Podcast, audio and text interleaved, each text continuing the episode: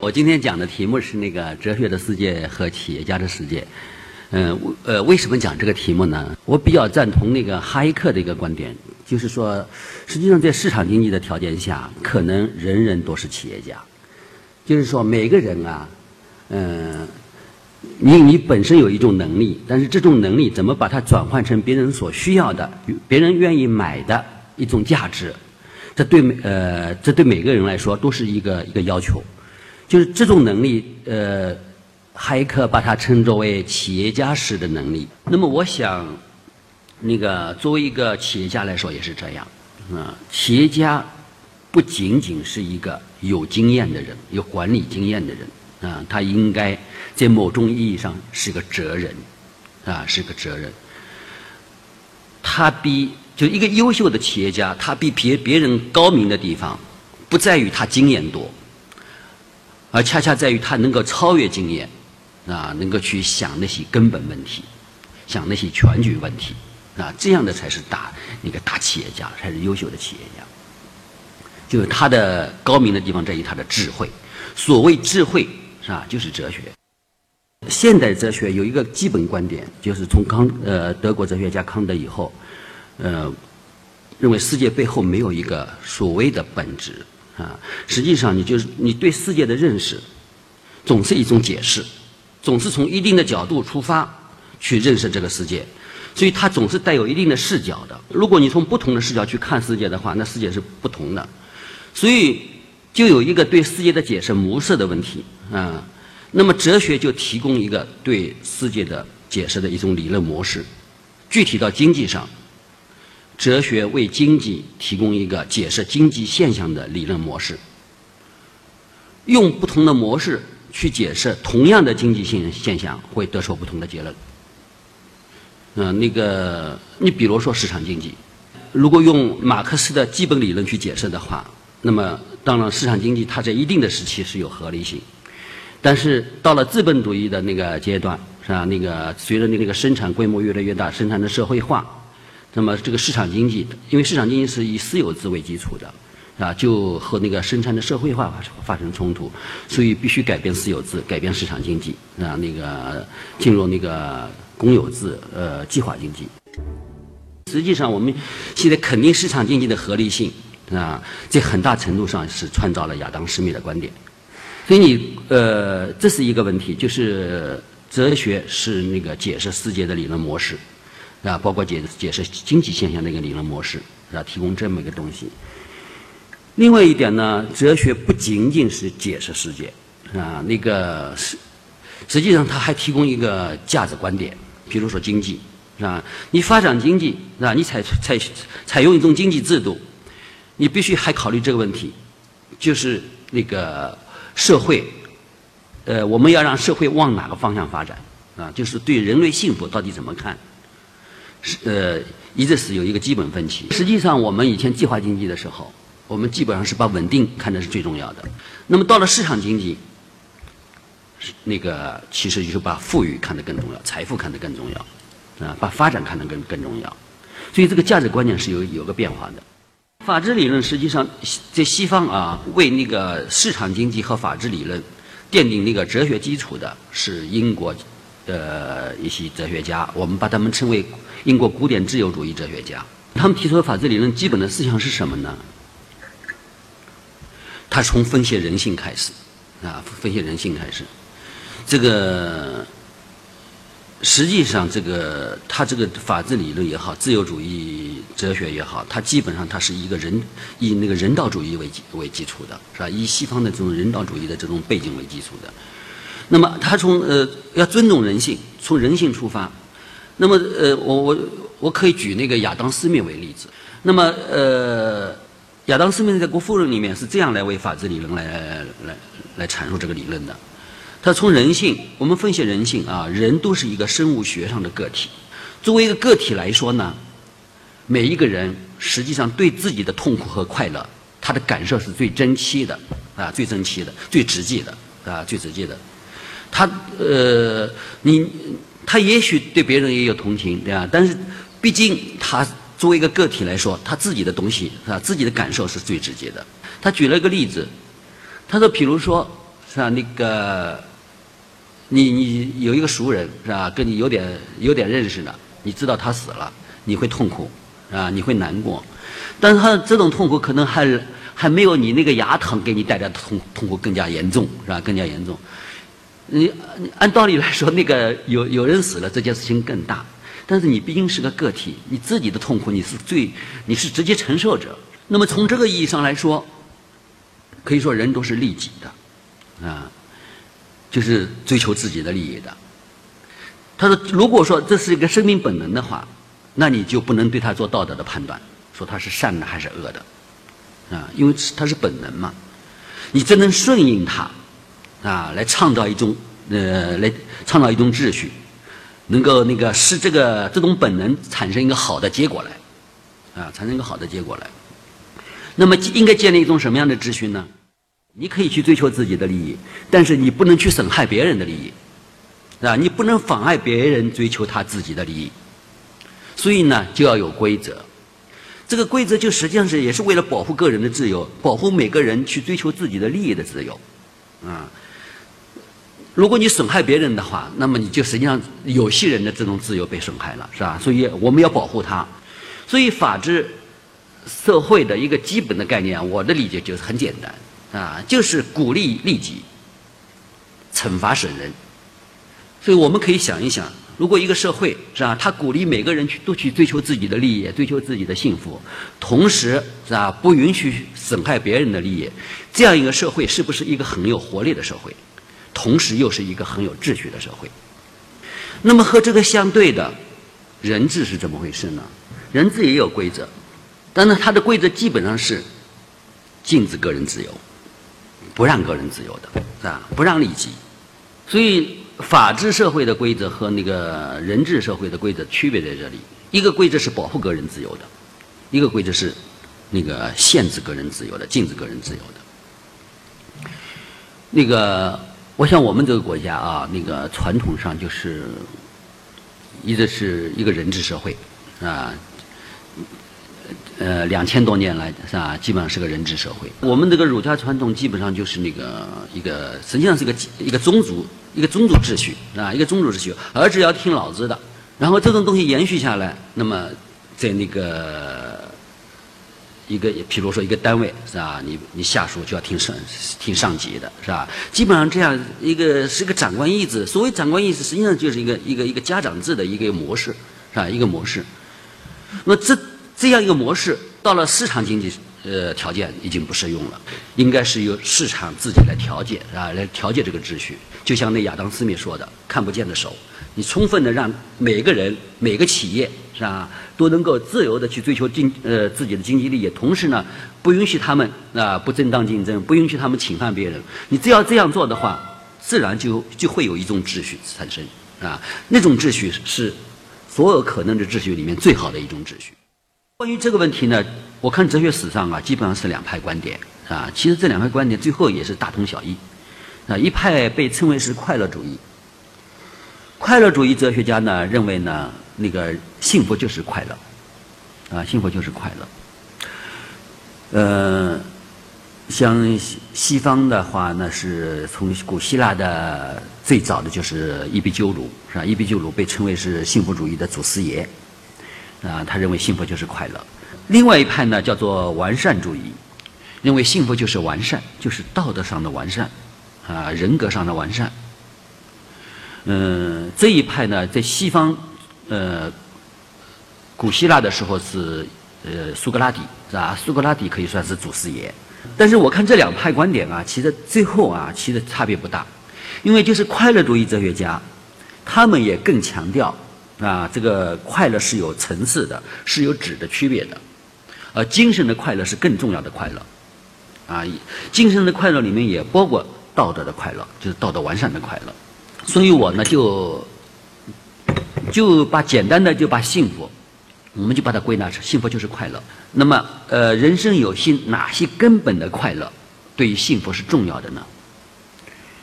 我认为，是吧？人生有两大快乐，是吧？两种最重要的、最根本的快乐。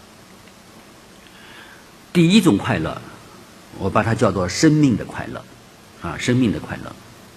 人首先是个生命，啊，生命本身的这种快乐。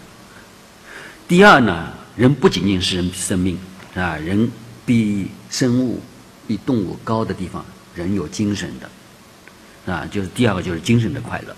生命本身的快乐是我是呃指哪一些呢？呃，譬如说，首先是健康，啊，健康是人生的特别重要的快乐。快乐主义哲学的创始人，古希腊的伊壁鸠鲁在给快乐下定义时，就一语道中健康之于快乐的重要性。伊壁鸠鲁说道：“快乐就是身体的无痛苦和灵魂的无纷扰。”没有一个哲学家认为纵欲就是快乐的。嗯，我非常赞成那个俄国大文豪托尔斯泰的一段话。啊，他他有一个观点，他说那个最高的物质幸福是吧？我们如果从物质的层面上来看幸福的话，那么最高的物质幸福是什么呢？他说最高的物质幸福不是金钱，对于个人来说是健康，对于人类来说是和平。第二点呢，我觉得是平安。生命是需要有安全感的。有的人为了追求眼前的快乐、一时的快乐，是吧？给自己埋下了痛苦的那个根子，啊？这种做法是不理智的，啊？伊壁鸠鲁就特别强调这一点，是吧？要理智的去追求快乐，啊，应该你现在的快乐是能够持续下去的，你不能去追求那种快乐，最后它会转成转变成一个痛苦。第三点呢是闲暇，啊，闲暇，尤其是能够。那个就是能够和自然是吧？能够享受大自然是吧？这个也是生命快乐的很重要的一个内容。德国有一个作家叫那个博尔，呃，他是一个诺贝尔呃文学奖获得者。他呃，我看过他的一篇很短的小说啊，他讲了这么一个故事。他说有一个旅游者是那个发达国家的，是吧？欧洲的一个旅游者到一个偏僻的渔村去旅游，然后在海边就看见一个青年渔夫啊躺在一条渔船上。在那里打瞌睡晒太阳，他就开始给他照相，啊，觉得这个场面很美，咔嚓咔嚓就把那渔夫吵醒了。那渔夫醒来了，这个旅游者就开始开始跟他聊天，说那个你不应该躺在这晒太阳。那个渔夫就问我应该干什么？他说你应该出去打鱼。渔夫问我打了鱼以后呢？打了鱼以后你可以卖卖很多钱卖钱啊，嗯，卖了钱以后呢？卖了钱以后，你买一条更大的渔船啊！买了更大的渔船以后呢，可以打更多的鱼啊，然后可以赚更多的钱啊。然后呢，一直问到那个旅游者最后说：“你可以买一条最现代化的啊，那个最大的一条渔船。”那个渔夫就问：“然后呢？”那个旅游者说：“然后你就可以躺在这晒太阳了。”那渔夫告诉他：“用不着，我现在就可以了。”这个故事我觉得其的寓意很深刻。就是说，实际上你，你去争取物质的财富，你去赚钱，你是为了什么？还不就是为了生命得到享受吗？但是往往很多人就是这样的，最后本来赚钱是个手段，啊，慢慢的他就忘记他的目的是什么了，就把赚钱当做目的了。人有些什么样的精神快乐呢？这就要看人有哪些精神属性，啊，有些什么样的精神能力、精神需要。嗯，我按照柏拉图的说法，是吧？人有三种主要的精神能力、精神需要。柏拉图把人的精神能力分成三三种，是吧？一个是用他的说法就是知、情、意。知就是智力，是吧？人是有头脑的，人能思考的，啊，这种头脑的能力的运用本身是一种大的快乐。呃，情就是情感，是吧？人有情感体验，是吧？所以有情感体验的快乐，意就是意志，意志就是能够人能够支配自己的行为，啊，人不像动物那样的完全按本能办事，是吧？人是能支配自己的行为的。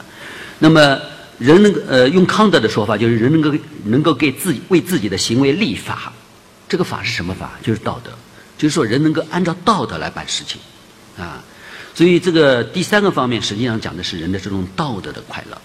第一，啊，智力活动的快乐。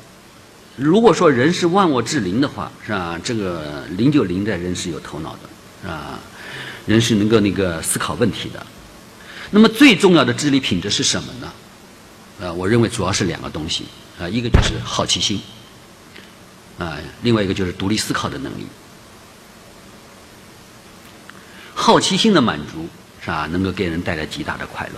实际上是科学、哲学啊，呃，或者说那个人类文化啊，各种各样的各个领域啊，这些最美好的花朵啊，最好的果实都是好奇心结出来的啊。好奇心是个根源，鼓励这种好奇心啊，我觉得这是这是最教育最重要的那个东西。爱因斯坦就说过，他说神圣的好奇心是非常脆弱的嫩苗。我们的教学方法居然没有把它完全扼杀掉，这简直是一个奇迹。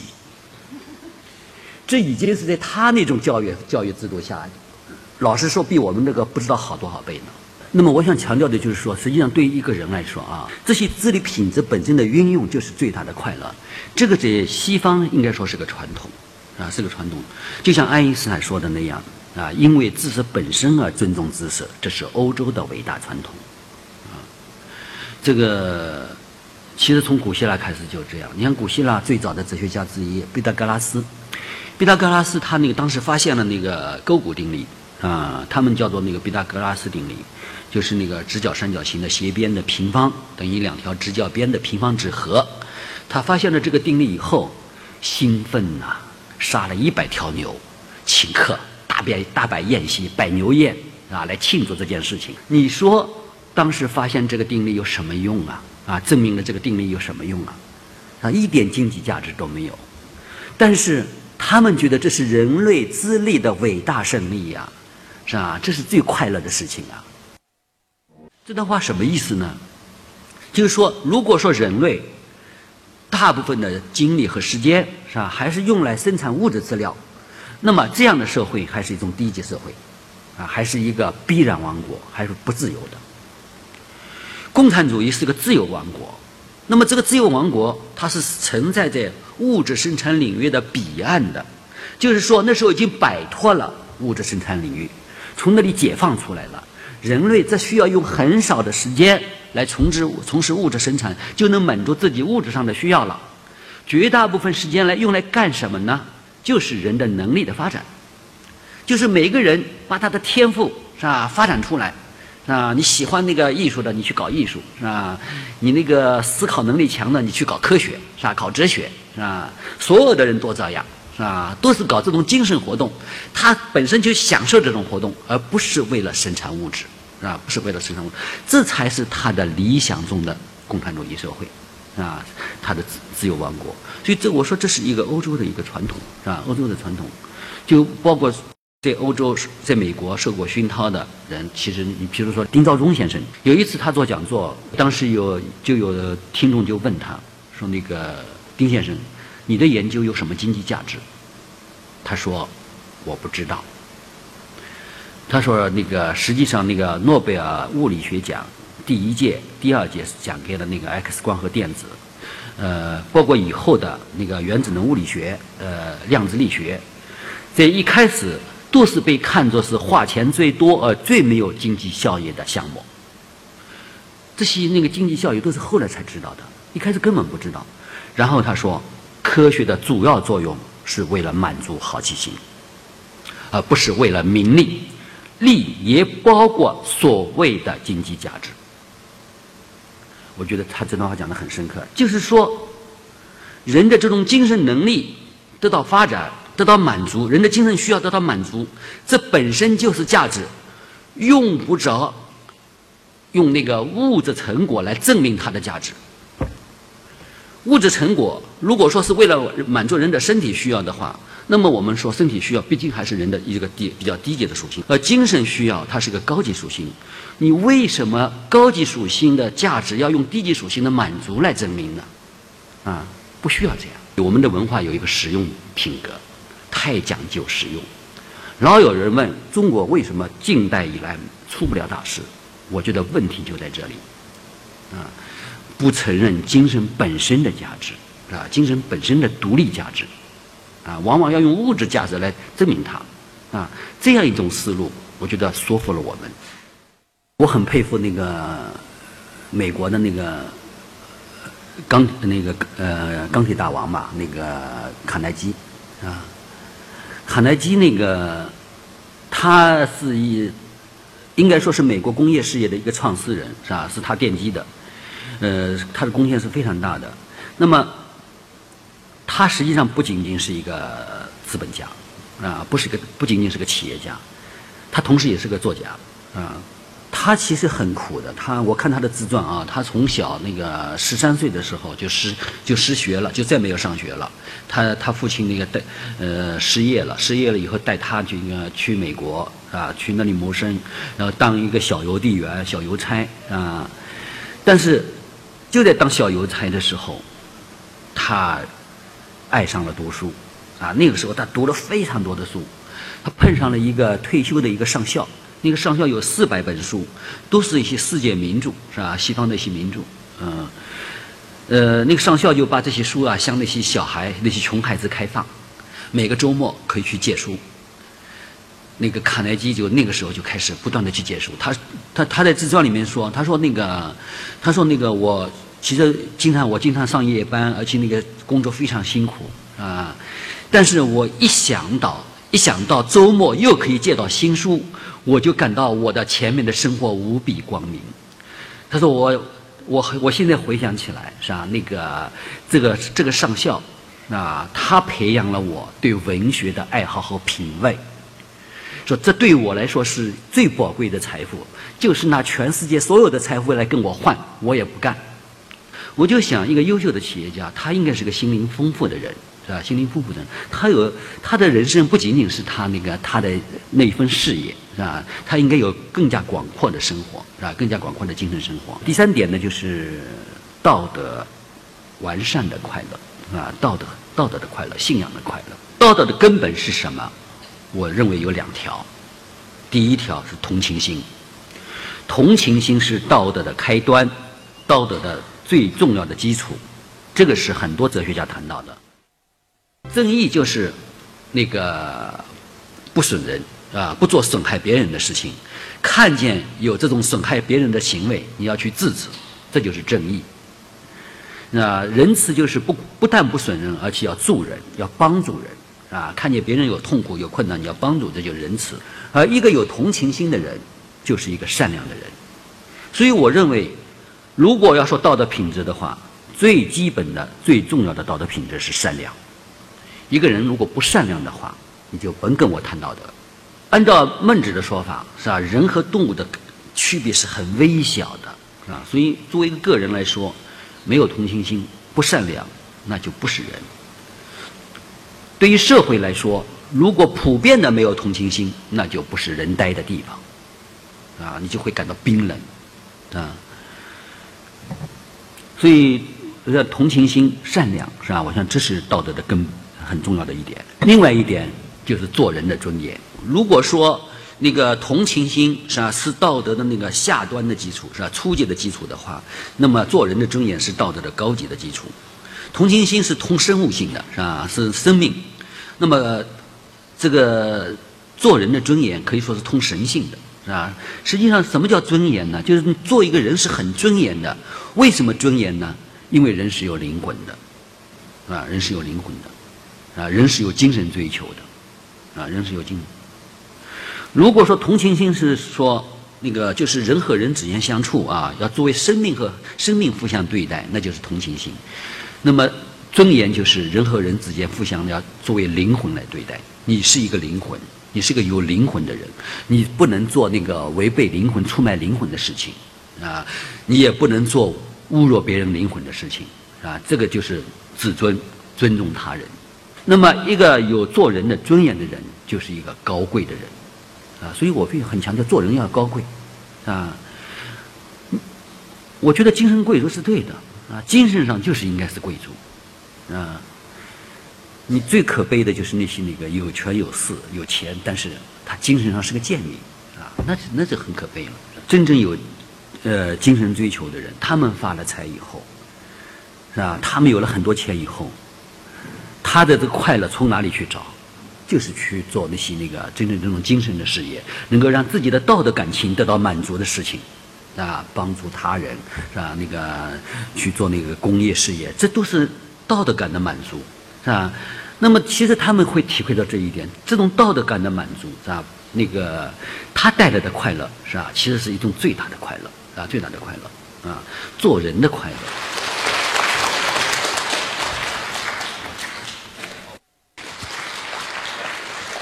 在我们现实生活中，人们都渴望这个成功和幸福。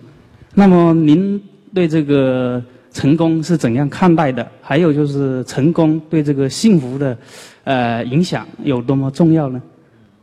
要摆正一个关系，就是成功和优秀的关系。我觉得啊，一个人应该把那个优秀作为第一目标，成功最多做第二目标。呃，应该把成功作为那个优秀的副产品。呃，所谓优秀，就是我刚才说的，就是那个人的这些呃三种精神能力啊，都能得到很好的发展，是吧？是一个那个有有好奇心的、能独立思考的人，嗯，一个有丰富的人生感受的人，一个有道德的人啊，这是我对优秀的一个定义啊。我觉得人首先应该去做那样的，做到那一点。那么把这个作为目标，因为这个优秀这个东西你是自己可以掌控的，这个成功你是不能掌握的。成功这个东西很大的程度上就是取决于机会啊，取决于环境啊，运气。所以这个自己不能完全掌握的。我觉得一个人不能把那个自己不能掌握的东西当成这样当做自己的目标，那样做的话会很痛苦的。好，谢谢，谢谢，谢谢。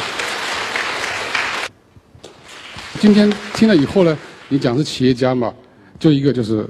金钱和幸福感的问题，因为现在目前这个在广州地方，大家也是很多人可能是所谓的白领也好什么好，但是都觉得自己幸福感不强烈，这是我们实在的感觉到了。所以听了今天课以后呢，如果单纯作为精神贵族的话，似乎可以这样，但是不是又流入了阿 Q 精神那样的？所以我想请教周老师，你如何看待金钱与这个幸福感的问题？我觉得那金钱首先是好东西。呃，我对金钱 不没有那种清高的说那个这个什么万恶之源之类的，我没有那种看法。我觉得是好东西，但其次它不是最好的东西啊，不是最好东西，因为还有比金钱更好的东西。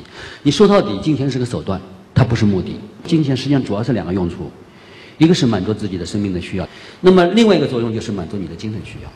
历来的哲学和宗教对于金钱、对于财富都是否定的。认为这个财富会导致人的堕落，所以都是不鼓励人们去争取财富的。那么到了资本主义时代以后，这个观点发生了一个很大的转变。马克思韦伯呢就把它叫做称称为是资本主义精神。就资本主义精神对于那个财富的观点啊，是一个很大的，应该说是一个很大的进步吧。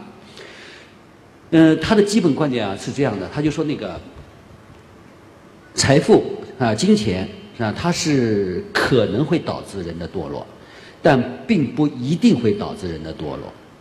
那么，怎么样让它不导致人的堕落呢？这就要把财富的使用，呃，财富的获取和财富的使用分开来。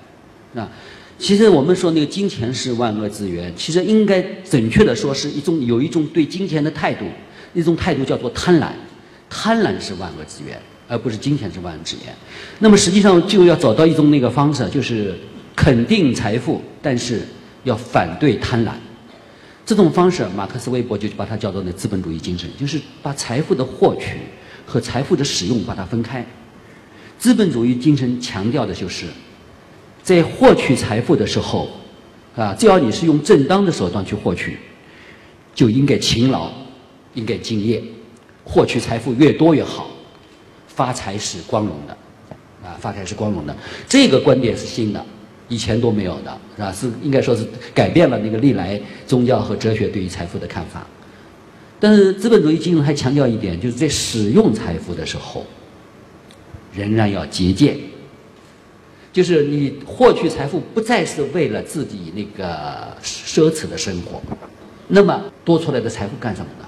得到的财富干什么呢？不是为了满足自己的这种那个这个消费是吧？那干什么呢？就是为了满足自己的精神需要了。那么精神需要就包括这个，你可以去实现你这你自己的理想，但是更重要的实际上是工业事业，啊，做工业事业。所以这个美国就这就有这样一个传统，就是做工业事业的传统。谢谢，谢谢福利先生，谢谢，谢谢。好在我身边有很多这样的朋友，就说在三十五岁之前呢，就拥有了一定的经济的基础，他们呢就为了追求，就说刚才说了生命的快乐啊，三十五岁之前呢，就我们说了赚到了一定的钱，就去追求，啊、精神的快乐。那么他们之后就不再工作，做自己想做、自己想做、喜欢的事情。那么我想问一下，周老师，你是怎么样看目前社会上这种这样的状态呢？这样的事情呢？其实跟这位朋友的问题相关的哈，就是，呃，以前我跟我的一个朋友有一个探讨，但我四十五岁之前拼命的挣钱，四十五岁之后做我喜欢做的事情。那我说我的观点是，我一定要找一件我喜欢做的事情，然后它能养活我，它能让我过得很舒服，然后这样过一生。假如这两个选择给给您，周老师，您会怎么做这个选择？那个我我肯定是选择那个后一种。人家问我，你说你说你简单的说幸福是什么？我说就是两条。第一条，做自己喜欢做的事情，并且做的让自己满意，而且能够靠这个养活自己。第二条就是和自己喜欢的人在一起，并且让他们感到快乐。我觉得有了这两条就足以。那么我我现在我我我觉得我基本上是在做，我是在做自己喜欢做的事情，并且靠这个养活自己，我觉得挺好。好，谢谢。